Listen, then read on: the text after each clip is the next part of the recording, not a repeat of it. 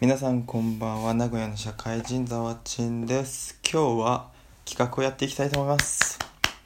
あのパソコンいじっててふとあの就活で使ってたエントリーシートが出てきてそこでちょっと思いついた企画をやってみたいと思います。題して就活の ES 嘘ついてないですか？自分で検証です。はいということで就職活動って結構誰しもが通る道。だと思うんですけどその時に必ず出すのがエントリーシートということで僕は今社会人2年目で3年前に就職活動してたので、まあ、かなりいいエントリーシートを書いていてでまあ長所短所とかなんか学生時代一番頑張ったこととかなんかいろいろあるじゃないですか。それをなんかちゃんと嘘ついてないでみんな書いてんのかなっていうのをあの多分気になる人多いと思うんですよね、まあ、もちろん嘘はついちゃいけないんですけどそれをねちょっと自分で検証していきたいと思います。結構ねあのエントリーシートを書いて自分はマスコミ業界を受けてたのでなんだろうなちょっと食いついてもらえるような話とかを書いてたので是非皆さんに共有したいと思います。ちょっとじゃああ資格とかあるのね。じゃあまずオープン ES っていうので多分これ就活生の方はめちゃくちゃ聞き慣れてる言葉だと思うんですけどオープン ES っていうのはあのリクナビ確かリクナビがそのオープン ES っていう統一したエントリーシートがあってそのなんか資格とか趣味特技とかなんか自己 PR とかそれをなんかリクナビ経由で応募するとその統一項目はもう自動的になんだろうな入力したものが送れるっていうのがオープン ES っていうのになっててそれでちょっと上から順に確認していきたいと思います。まず名前生年月日住所はもちろん嘘ついてません。学歴ももちろん嘘ついてません。で次が保有資格スキルですね。そこからいきたいと思います、えー、保有資格は普通自動車免許。まあこれ書く人と書かない人いると思うんですけど、まあ、これは本当に持ってます。で次柔道初段これも本当に持ってますあのえっと、授業で取りました。僕はあの、体育学科だったんで、一応、それの授業で取りました。はい。で、3つ目が、書道。いや、声裏返っちゃった。書道準9段ということで、習字も、小学校から中3までやってたので、これも本当です。で、次が、上級救命講習認定証っていうあなんかこれ、上級救命講習っていうのを受けると、あなんか、まあ、一応資格っていうのかな。がもらえるっていうのでこれ名前めっちゃかっこいいじゃないですか上級救命講習っていうこれでも実は1日で取れるっていうちょっとある意味コストパフォーマンスが高いあの資格でなんですけど、まあ、保有資格スキルはあの嘘偽りなく本当のことを書いてます。まあ、ここを書く人はねあんまいないと思うんだけどまあ TOEIC の点数とか持ったりする人もいるのかなとか思います。はい。次に趣味特技ですね。これあるあるですね。何書くかみたいな。趣味特技とかねえよとか思う人とかもいると思うんですけどはい、えー、趣味特技の欄いきます。趣味は一人でバーに行くことだ。その場で出会った人と話し自分の知らない世界を知ることが面白い。映画は英語は苦手だが積極的な姿勢と愛嬌で外国人に話しかけ SNS のフォロワー 1, 1万人超えのモデルやフランス人銀行員など約10人と友達になったっていうのでこれちょっとね他の人と差別化みたいなのでまあ趣味は一人でバーに行く行くことだっていうのなんですけどまあ趣味っていう感じではないんですけどまあ行くことはあるくらいであまあネタに就活のネタにちょっと行ってたっていう面もあるんですけどこれも本当で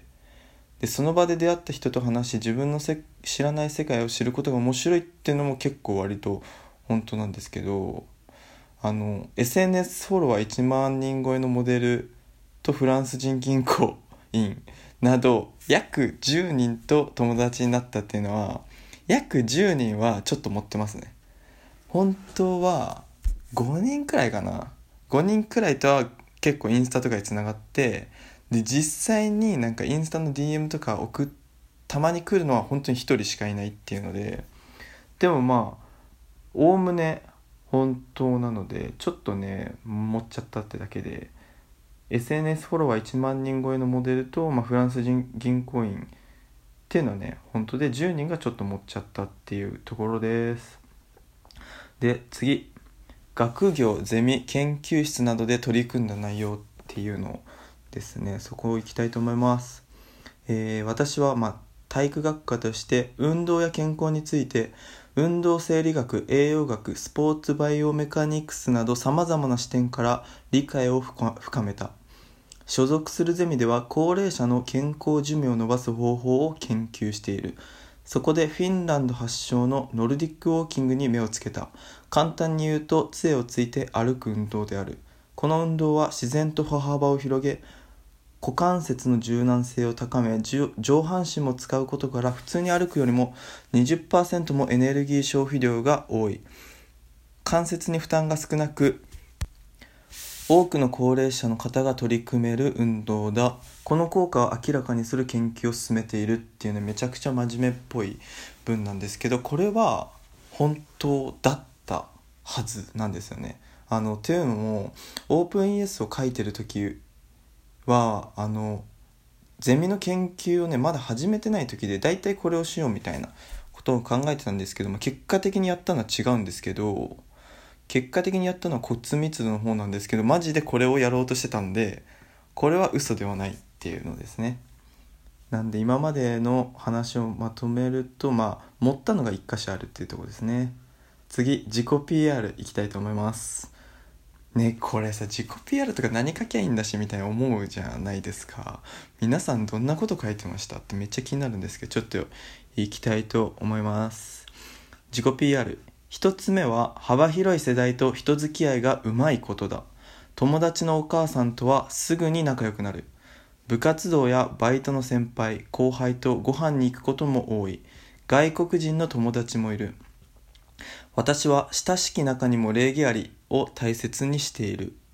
そして三度お礼を言うことを意識している。まずその場で、次にメールやメールや LINE か別れ際。最後に次に会った時に言う。人間関係を構築した上で懐に入り心の距離を縮め人と仲良くなる。また人の意見は否定せず一度自分なりに咀嚼した上で言葉を選び意見を言う。そして気さくに話す雰囲気がいいのだと思う。なんかキモいな。2つ目はシニア層から圧倒的支持を誇る孫スマイルだ。私はアルバイト先にて笑顔が素敵なスタッフにお客様が投票するスマイルアワードという企画で85名のスタッフの中で1番になった。人を楽しめ人を楽しませ笑顔にさせたいという思いから鏡の前で徹底的に練習した。票の6割程度はシニア層だったことからそう呼ばれているっていうのでなんかねここら辺でちょっと危ない話題が出てきましたが。まず1つ目。幅広い世代と人付き合いがうまいっていうのはこれはねどうなんだろうまあ自分で言うことではないと思うんですけど割とそのなんだろうな上の人にも下の人に下の人にもなんか仲良くしていただいた印象はあるので、まあ、これはねあながち嘘ではないんですけど自分で言うことでもないなと思っています。で3度お礼を言うことまあえっ、ー、となんかありがたいことしてもらったらその場で次にメールか LINE 最後に次会った時っていうのでまあこれは目上の人とか、まあ、ちょっと心の距離が遠いとかそういう人の時には、まあ、言うようにはちょっとね若干意識してたんでまあ嘘ではないっていうところです。はい。ということで2つ目ですね。この問題がありそうな2つ目。2つ目はシニア層から圧倒的支持を誇る孫スマイルだっていうのはこの圧倒的支持っていうなんかこのなんかもうやばいねほんとバカみたいなこと書いてるんですけど孫スマイルっていうのはあの一回だけ言われたことがあることを誇張してます。なんでこれは嘘ではないけど持っているって話ですね。はい。なんでまだ嘘はゼロっていうことですね。私はアルバイト先にて笑顔が素敵なスタッフにお客様が投票するスマイルアワードという企画で85名のスタッフの中で1番になった。これは嘘です。嘘書いてたっていうかまあこれ嘘って分かって書いてたんですけどまあ実際はぶっちゃけねこれ85名の中で1番になったっていうのはこれ1番もね圧倒的に僕がアルバイト先でハゲの月えーっとをそのめっちゃ怖い主婦のアルバイターさんがのがいるんですけどその人宛てにあの萩の月のお土産を渡すものを自分が間違えて食べちゃったっていう事件がありましてそのめちゃくちゃ怖いあの主婦のアルバイターさんが常に1位だったんでまず僕が1位になることはまずないです。なん最高順位はね多分7位くらいだったと思うんですよね。なんでこれはちょっと持ってますけど7位でもまあ学生の中は1番だったんかなわかんないけど。まあちょっとね持っちゃいましたということです。はい続いて人を楽しませ笑顔にさせたいという思いから鍵鏡の前で徹底的に練習した。これね練習したこと一回もないです。これに関してはめちゃくちゃ持っているというね。はい。で次に表の6割程度は死にやすそうだったからことからそう呼ばれているっていうのでまず表を誰が入れたとかわからんし適当にこれは盛りました。すいません。っていう感じですね。でもさそんなことでもしないと多分なんだろうな自己 PR とか特にねえわって感じじゃないですか。皆さんどうでしたか？ちょっとねもう12分経ちそうなんであのちょっと次も同じ企画をやっていきたいと思います。皆さんもぜひなんか ES エピソードこんな話盛りましたとかあったらぜひお便りで教えていただけると嬉しいです。それでは聞いていただきありがとうございました。じゃあちょっとね第2弾行ってみたいと思います。